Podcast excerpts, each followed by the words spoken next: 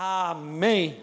Glória a Deus. A gente está nessa série Imagem e Semelhança, descobrindo um pouquinho como é que Deus planejou o homem.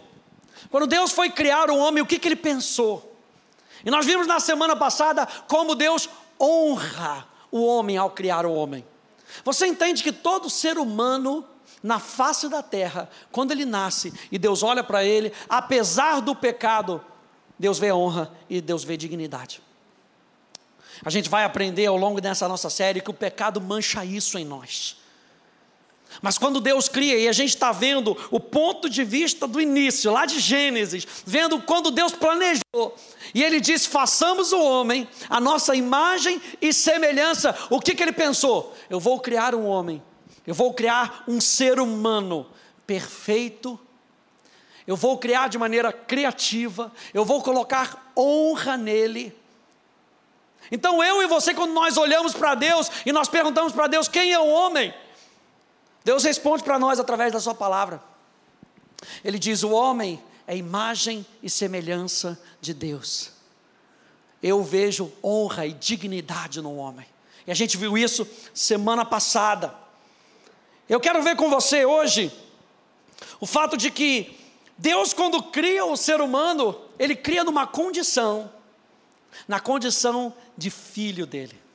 Quando Deus cria Adão, quando Deus cria Eva, quando Deus cria os primeiros seres humanos, Ele diz: são meus filhos. E eu quero ver isso com você hoje. Tema da minha mensagem: nós somos filhos para a Sua glória.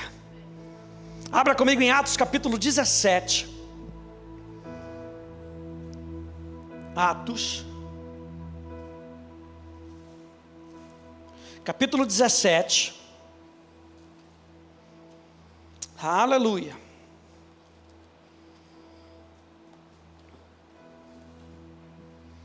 Eu acho tão interessante esse fato de que, quando Deus cria o ser humano, Ele dá valor e dignidade. Porque quando Jesus vem para redimir o homem, a gente também vai falar isso mais lá na frente. A palavra redenção significa comprar por valor. E não é comprar somente por valor, ele compra porque ele vê valor em mim e em você. Meu Deus. É por isso que quando a gente começa, a gente tem que começar desse início sabendo que Jesus me resgatou do império das trevas, porque quando ele olhou para mim, ainda que eu estava no meu pecado, ele viu valor, ele viu dignidade em mim. Atos capítulo 17, verso 24, verso 25. Diz: O Deus que fez o mundo e tudo o que nele existe, sendo ele Senhor do céu e da terra, não habita em santuários feitos por mãos humanas nem é servido por mãos humanas, como se precisasse de alguma coisa, pois Ele mesmo é quem a todos dá vida, respiração e tudo mais. Se eu e você estamos respirando aqui hoje, é porque Deus nos deu vida. Alguém diz amém a isso? Agora pula lá para o verso 28. Verso 28, a complementação aqui é: pois nele vivemos, nos movemos e existimos como alguns dos poetas de vocês disseram, porque dele também somos geração. E olha só que interessante essa palavra, a palavra geração no grego é a palavra genos, e genos significa um parentesco, uma descendência, uma linhagem, de onde nós nascemos. Uma família, eu gostei dessa complementação, é o agregado de muitos indivíduos da mesma natureza, do mesmo tipo e da mesma espécie. Dele nós somos geração, dele nós somos família. Dele nós somos descendência, dele nós somos linhagem, dele nós somos da mesma natureza, do mesmo tipo e da mesma espécie. Foi assim que Deus criou Adão, foi assim que Deus criou Eva. Olha só essas passagens aqui, aqui na tela. 1 Coríntios, capítulo 8, verso 5 e verso 6, diz: Porque ainda que existam alguns que são chamados de deuses, quer no céu ou sobre a terra, como há muitos deuses e muitos senhores, para nós, porém, há um só Deus e Pai. De quem? Diga de quem? Porque tudo aquilo que nós temos vem de alguém, vem dele. E, e o apóstolo Paulo está falando aqui, porém, há um só Deus, o Pai, de quem são todas as coisas, meu Deus, e para quem existimos. Olha só o propósito, mais uma vez, do ser humano: nós somos dele, nós vivemos para ele, nós existimos por causa dele, e, nós, e é para ele que nós vivemos, e um só Senhor Jesus Cristo, por meio de quem todas as coisas existem e por meio de quem também nós existimos. Meu Deus. Romanos capítulo 11, verso 36, porque dele e por meio dele e para ele são todas as coisas. A ele seja a glória para sempre. Alguém pode dizer amém? A ele a glória. Nós somos filhos para a glória de Deus. Colossenses capítulo 1, verso 16.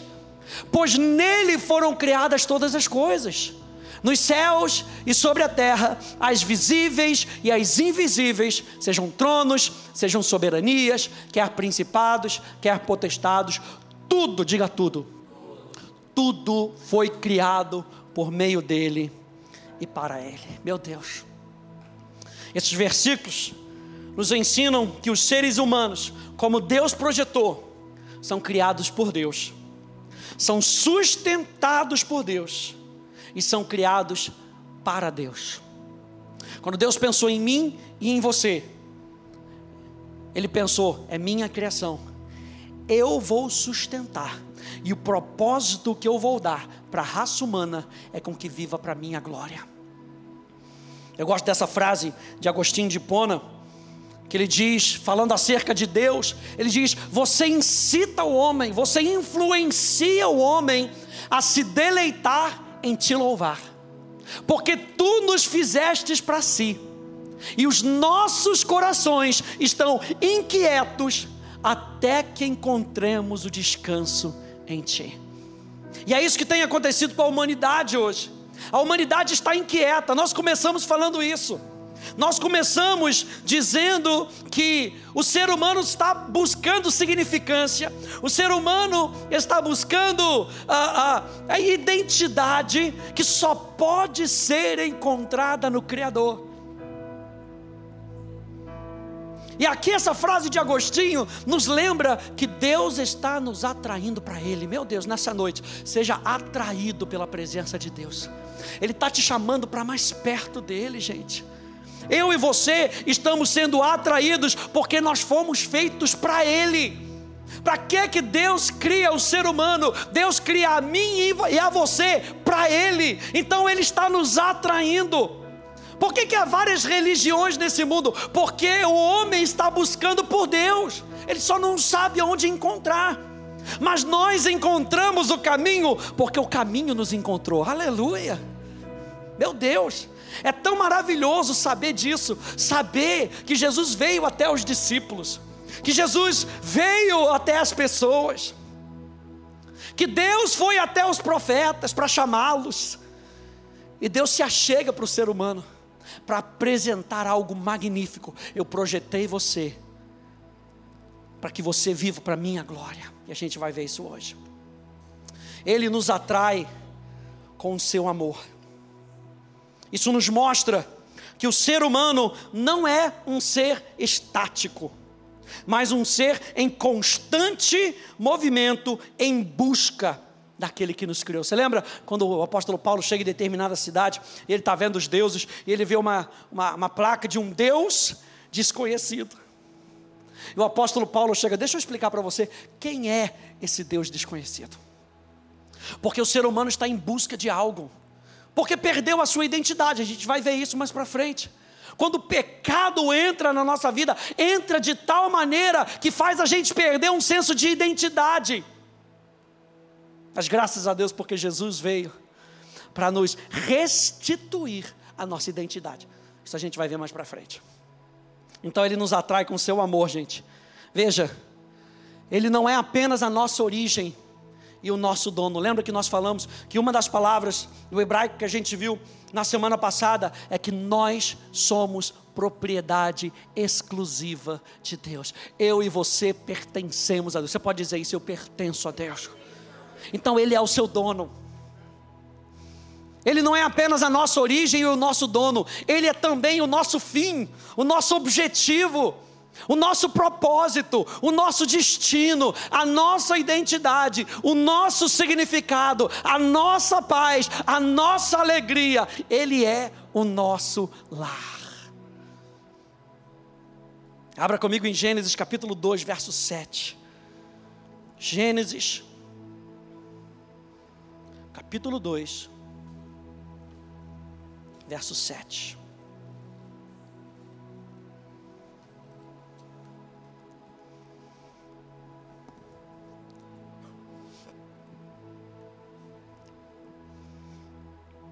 E a Bíblia diz que então formou o Senhor Deus ao homem do pó da terra e lhe soprou nas narinas o que? Fôlego de vida. E o homem passou a ser alma vivente. Eu gosto dessa palavra, essa palavra fôlego, no hebraico é a palavra nechamá. E sopro significa sopro, espírito, mas não é só isso. Quando Deus cria o homem, ele sopra nele o espírito, e ele passa a andar debaixo de uma influência divina. Assim que Deus cria o homem. Deus cria o homem para ser dirigido pelo Espírito. É por isso, vou me adiantar aqui que eu não estou me segurando. É por isso que Romanos vai dizer que todos aqueles que são guiados pelo Espírito são filhos de Deus. Porque Adão foi criado como filho para ser dirigido pela influência divina. Então eu e você não fomos criados como Deus planejou a gente, nós não fomos criados para vivermos da nossa cabeça. Você lembra que Provérbios diz: não se estribes, não se apoies no seu próprio entendimento, confie em Deus. O ser humano foi criado para ser dirigido por Deus. O espírito humano foi criado da natureza de Deus, da mesma classe. Lembra que nós falamos aqui em Lucas? Vocês são geração dele. Vocês são do mesmo tipo, da mesma natureza, da mesma classe, vocês são família de Deus. E quando o homem passa a existir, ele passa a existir com a presença de Deus dentro dele. Meu Deus, o homem estava vivo, Adão estava vivo. Adão era um ser vivo espiritual, ao ponto dele ter comunhão com Deus. O ser humano ele foi criado com a capacidade, com a função, com a responsabilidade de refletir a natureza de Deus, de refletir quem Deus é. Foi criado com a capacidade de piedade, ou seja, de justiça e santidade. O homem foi criado à imagem e à semelhança de Deus. Pastor Hélio tem uma frase que ele repete muito, principalmente na escola ele diz que o homem sem Deus é a maior aberração que existe. Porque o homem que foi criado para ser imagem e semelhança de Deus, quando entra o pecado, ele vira um outro ser. Ele vira um ser totalmente incompleto, totalmente sujo, totalmente deformado, ao ponto de Deus vir da viração do dia, Gênesis capítulo 3, e perguntar: Adão, onde é que você está? Por que, que um Deus que sabe todas as coisas pergunta onde é que está o homem se ele sabia onde é que estava o homem? Na minha concepção, Deus estava perguntando: cadê aquele homem que eu criei? Cadê o homem que é capaz de ser dirigido pelo Espírito? Cadê o homem que é capaz de responder a minha voz e vir correndo para mim? Porque você lembra que quando o pecado entra no homem, o que, que acontece? Ele foge de Deus. Porque ele perde a identidade. Quando Deus, que era o seu amigo, se manifesta, ele vê o seu amigo como seu arqui-inimigo. E ele foge. Mas Deus nos criou para nós corrermos para Ele. Deus nos criou como filhos. Deus, quando ele pensou na humanidade, em Adão, ele cria Adão como filho. João capítulo 20, vê aí comigo, por favor. João capítulo 20.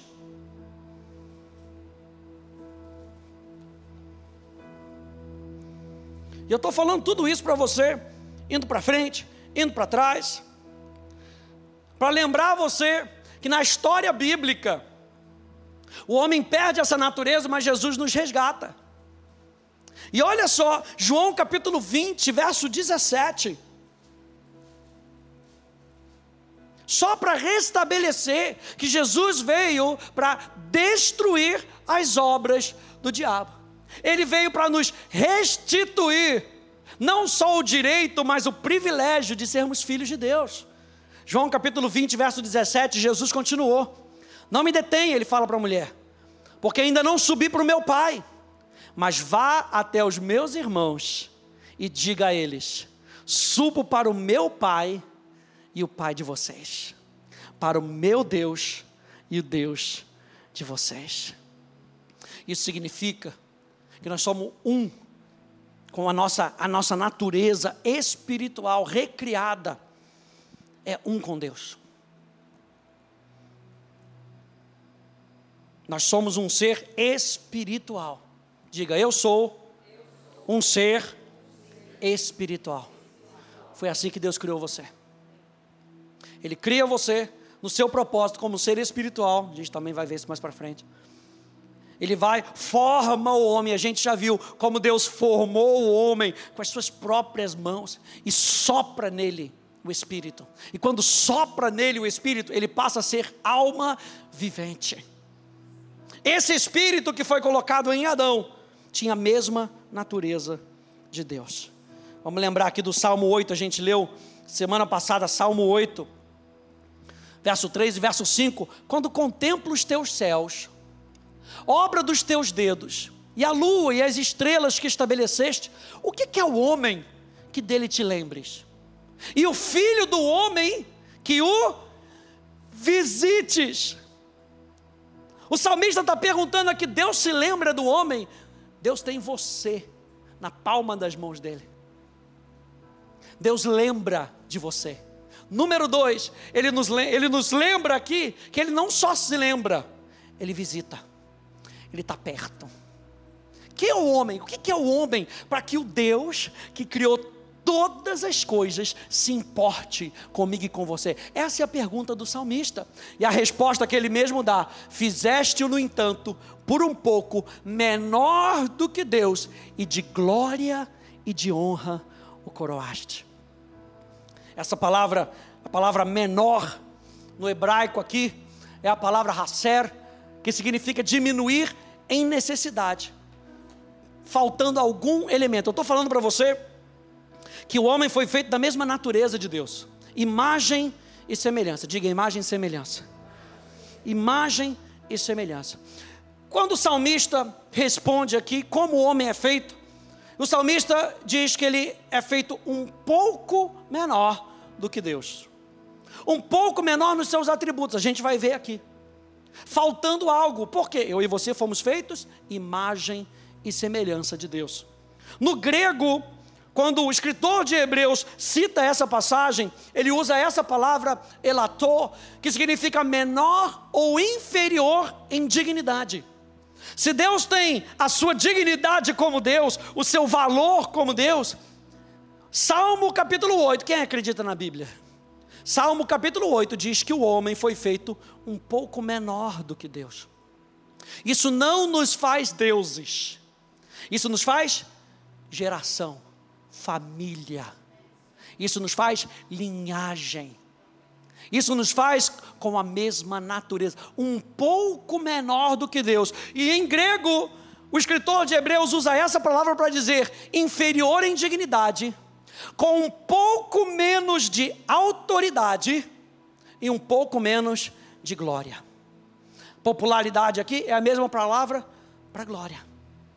Você lembra aqui que diz, Salmo 8: Fizeste, no entanto, por um pouco, menor do que Deus, e de glória e honra o coroaste. Quem é que faz isso? Somos nós que procuramos isso? É o próprio Deus que viu o valor em mim e você e coroou você de glória e de honra. Quando Deus criou o ser humano, como Ele cria o ser humano? Ele cria o ser humano cheio de glória e cheio de honra. A nossa natureza humana reflete então alguns atributos de Deus de forma limitada. A gente aprende isso em teologia, e aqui a título de conhecimento, que existem alguns atributos de Deus, algum, alguma parte de Deus que ele passa para nós e algumas que ele fica com ele mesmo, ele não compartilha. Essas que ele não compartilha se chamam atributos incomunicáveis. Que atributos incomunicáveis são esses? A onipotência, a onisciência, a onipresença. Só Deus, diga só Deus.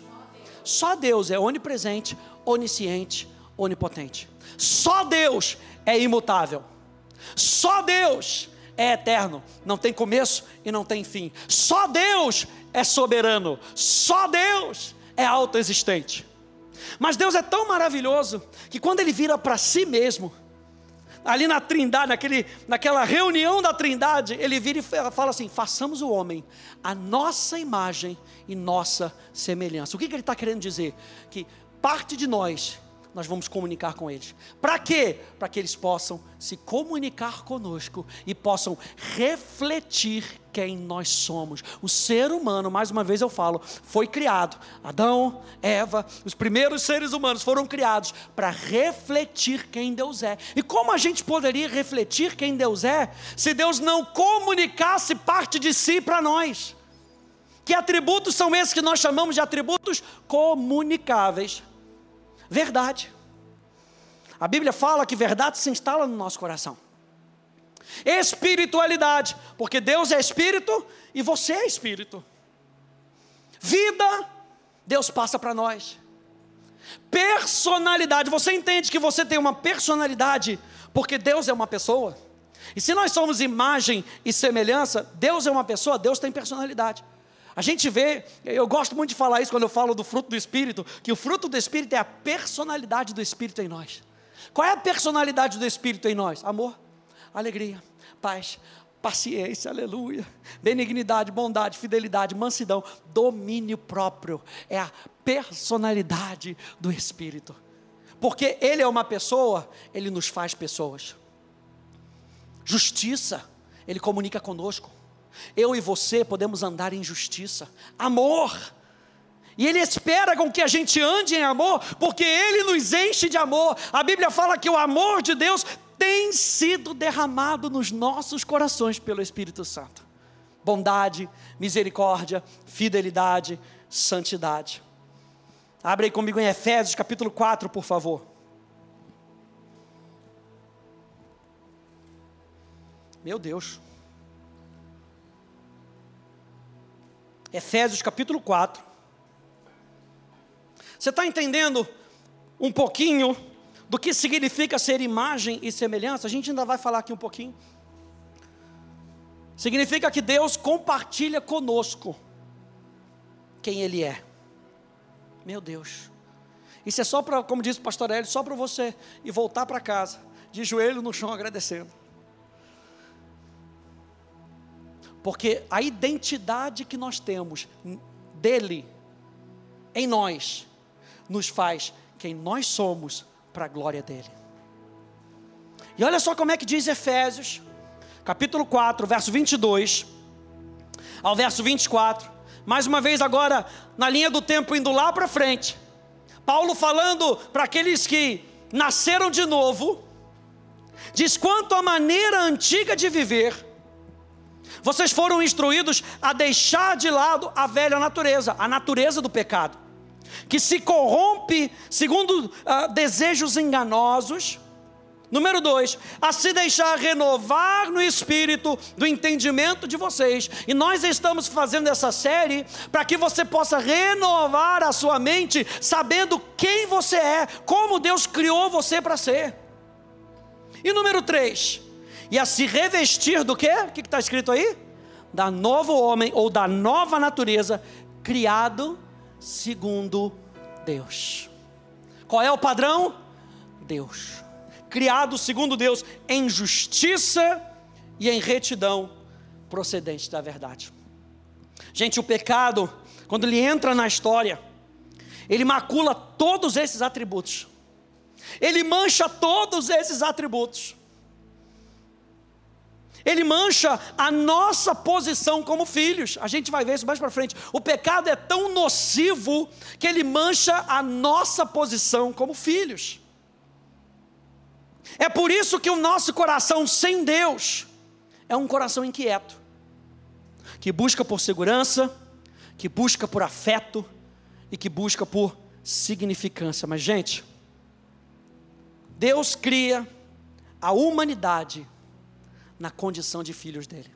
Você pode repetir isso comigo? Deus cria a humanidade na condição de filhos dele. Meu Deus. Quando você pega, eu falei semana passada que você pega ah, o, o Evangelho de Mateus e você vai ver a genealogia de Jesus. A genealogia de Jesus começa em Abraão, porque Mateus era judeu. E ele tem que provar para as outras pessoas de quem ele está falando, que Jesus era da linhagem de Abraão. Olha, linhagem, genealogia, família, que Jesus era da família de Abraão. Só que em Lucas ele faz algo diferente, ele pega de Jesus e vai descendo, e vai descendo, e vai descendo, até chegar a Adão. E quando chega em Adão, ele diz: filho de Enos, filho de Sete, filho de Adão, filho de Deus. Adão era filho de Deus, mesma natureza, mesmo tipo, mesma família. E é por isso que tem tantas referências no Novo Testamento para dizer que quando alguém aceita Jesus, ele entra para a família de Deus. Abra comigo então Gênesis capítulo 1, verso 26 e 27. Gênesis capítulo 1. Vamos lembrar.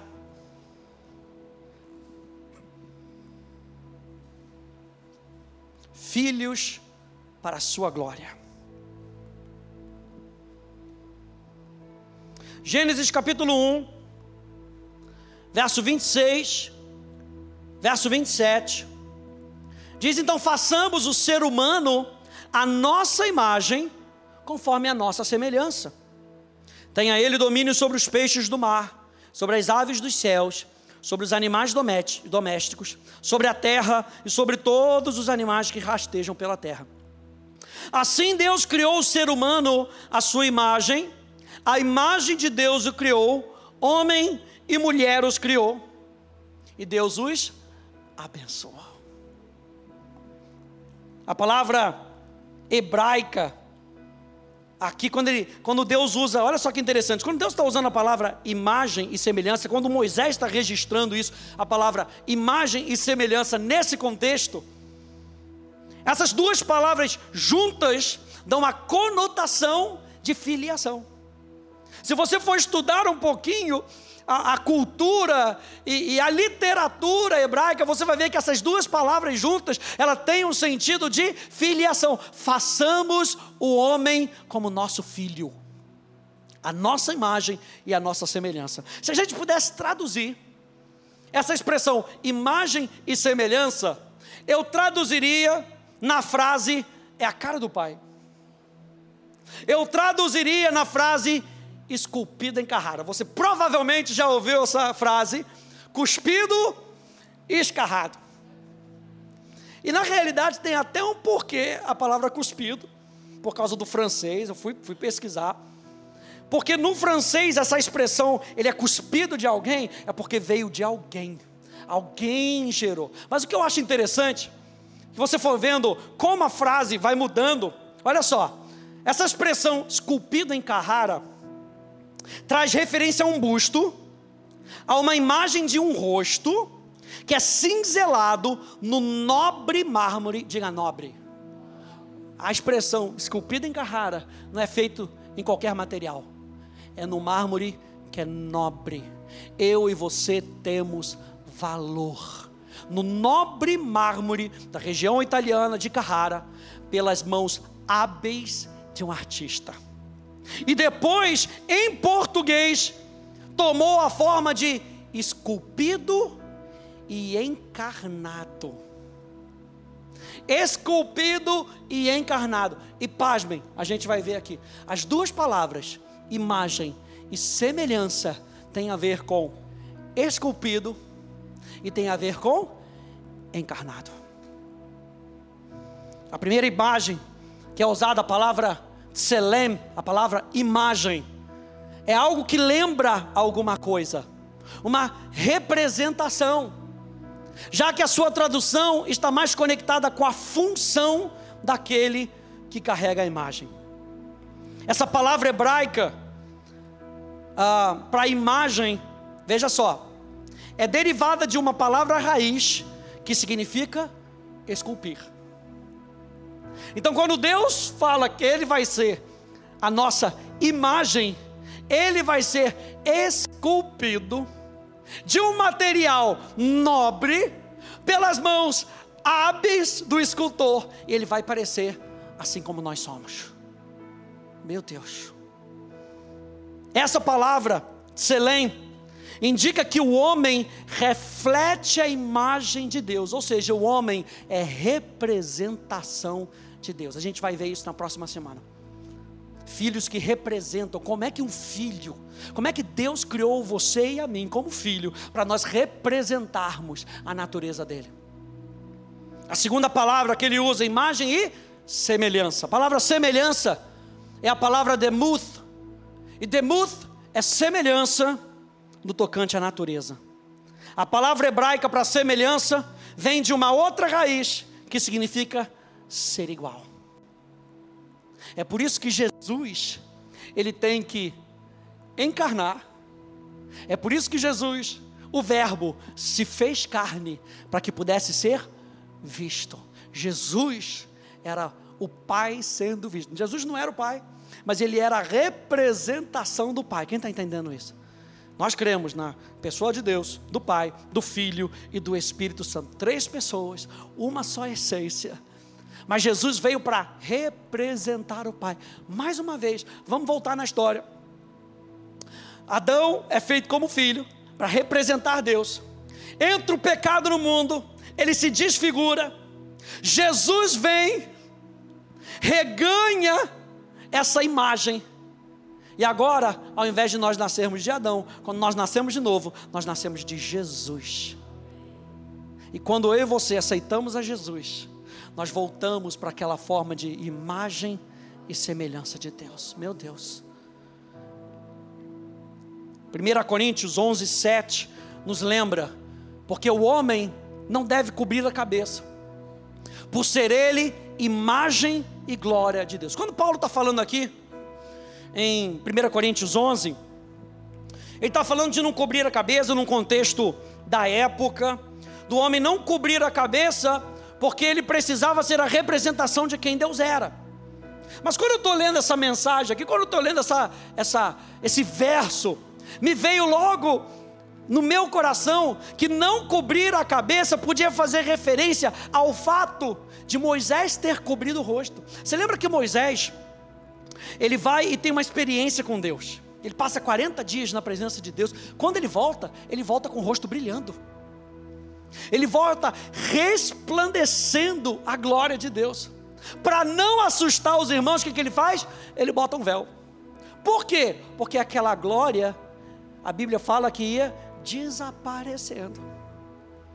E o apóstolo Paulo está falando: se Deus é a sua autoridade, não cubra o seu rosto, não cubra a sua cabeça, mostre para as outras pessoas quem é o seu Deus.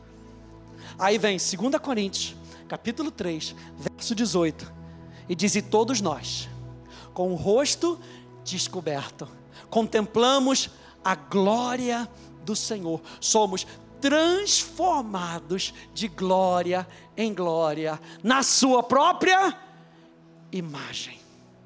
Meu Deus, como pelo Senhor que é o Espírito, ou seja, o Espírito Santo, ele vai nos mostrando qual é a imagem do nosso Salvador, qual é a imagem que tem que ser construída dentro de nós. E era assim que Adão era influenciado pelo Espírito. Lembra que a palavra Neshama significa divina influência? E que o ser humano foi criado para viver na divina influência. Como? Contemplando a glória do Senhor. Você lembra que quando ele pecou, a primeira coisa que ele viu, ele contemplou a sua própria glória. Meu Deus, profundo isso, hein, pastor? Aleluia. A primeira coisa que ele peca, ele viu, o homem viu que estava nu. E como é que ele estava antes? Estava nu. Só que ele não percebia, porque a atenção dele não estava nas coisas da terra, a atenção dele estava na glória do Senhor. E quando a nossa atenção está na glória de Deus, no caráter de Deus, em quem Deus é, as coisas desse mundo vão perdendo o seu valor. E aí o apóstolo Paulo fala: então sejam guiados pelo Espírito e deixem o Espírito Santo conduzir vocês a olharem para a glória, a olharem para quem Deus é. E quando vocês olham para quem Deus é, vocês vão sendo transformados com base naquilo o que vocês contemplam. Minha pergunta: você tem comparado, você tem contemplado aquilo que tem sido decaído ou você tem contemplado a glória do Senhor? Vamos olhar para Jesus, gente. Vamos olhar para Jesus. E a Bíblia fala que quando nós olharmos para Ele, nós não seremos confundidos. Então Deus criou a humanidade para refletir a sua glória. Como? Como filhos. Como filhos. Vou terminar aqui com Isaías capítulo 43. Olha só como é que Isaías diz: Direi ao norte, entregue, e ao sul, não os impeça de sair, tragam os meus filhos Tragam os meus filhos de longe e as minhas filhas dos confins da terra, todos os que são chamados pelo meu nome, e os que criei para minha glória. Sim, aqueles que formei e aqueles que eu fiz. Me dá. Jesus reclamando a nossa vida Jesus reclamando o direito sobre a tua vida e sobre a minha vida. Meu Deus, eu e você fomos formados como filhos de Deus para dar glória para Ele. Mais uma vez nessa história, o homem, primeiro homem, Adão, é formado como filho. E ele perde a sua natureza como filho. A gente vai ver mais para frente. A Bíblia fala que ele passa a ser filho da ira porque ele entrega a sua vida para o governo de Satanás. Mas que Jesus veio para reconquistar isso. Não é interessante que Jesus diz que a todos quantos, pois, o receberam, deu-lhes o direito, o poder de serem feitos filhos de Deus, a saber, os que creem no seu nome. O ser humano foi criado como filho. Quando Deus criou o ser humano, o que, que ele pensou? Que o objetivo de Deus, ao criar o ser humano, era para que este, como filho, pudesse representar quem ele era. Para que, que Deus cria Adão? Para que ele pudesse representar quem Deus era. Para que ele pudesse mostrar para o mundo quem Deus era. Quando nós nascemos de novo, o que, que Jesus faz? Ele nos dá de novo o objetivo de representar quem Deus é, onde quer que nós estejamos. Por isso que o apóstolo Paulo fala muito, quando você vai ver a carta dos Efésios, ele começa ali do capítulo 1 até o capítulo 3, falando do nosso direito, do capítulo 4 até o capítulo 6, ali até o verso 9, ele fala de como nós devemos nos comportar. Quando nós aceitamos Jesus, e através disso, acreditando na obra consumada do Filho de Deus, Jesus, a gente ganha novamente o direito de sermos chamados filhos de Deus. E não só o direito de sermos chamados, o direito de agirmos como filhos. E é isso que a gente vai ver na semana que vem. Amém, gente? Fique de pé, por favor. Você entendeu nessa noite que o propósito de Deus criar o ser humano foi para que ele tivesse filhos. Meu Deus. Isso se repete durante toda a Bíblia. Você vê quando Jesus, quando, quando Deus fala de Israel, acho que a gente vai falar isso um pouquinho na semana que vem, mas Deus chama de Israel de o seu primogênito. E aí, quando Jesus vem para a terra, Jesus é o primogênito da criação. Jesus usa termos de família para lembrar que o que Deus quer ter com o ser humano é um relacionamento entre pai e filho. Por isso é tão importante a gente estudar esse início, para que você entenda que o objetivo inicial é reconquistado na cruz do Calvário. Jesus veio para destruir as obras do diabo, e destruindo as obras do diabo, Deus pudesse voltar ao, à origem, Deus pudesse voltar ao objetivo inicial, e pudesse ter um relacionamento comigo e contigo, de filhos, filhos amados. Feche um pouquinho os teus olhos.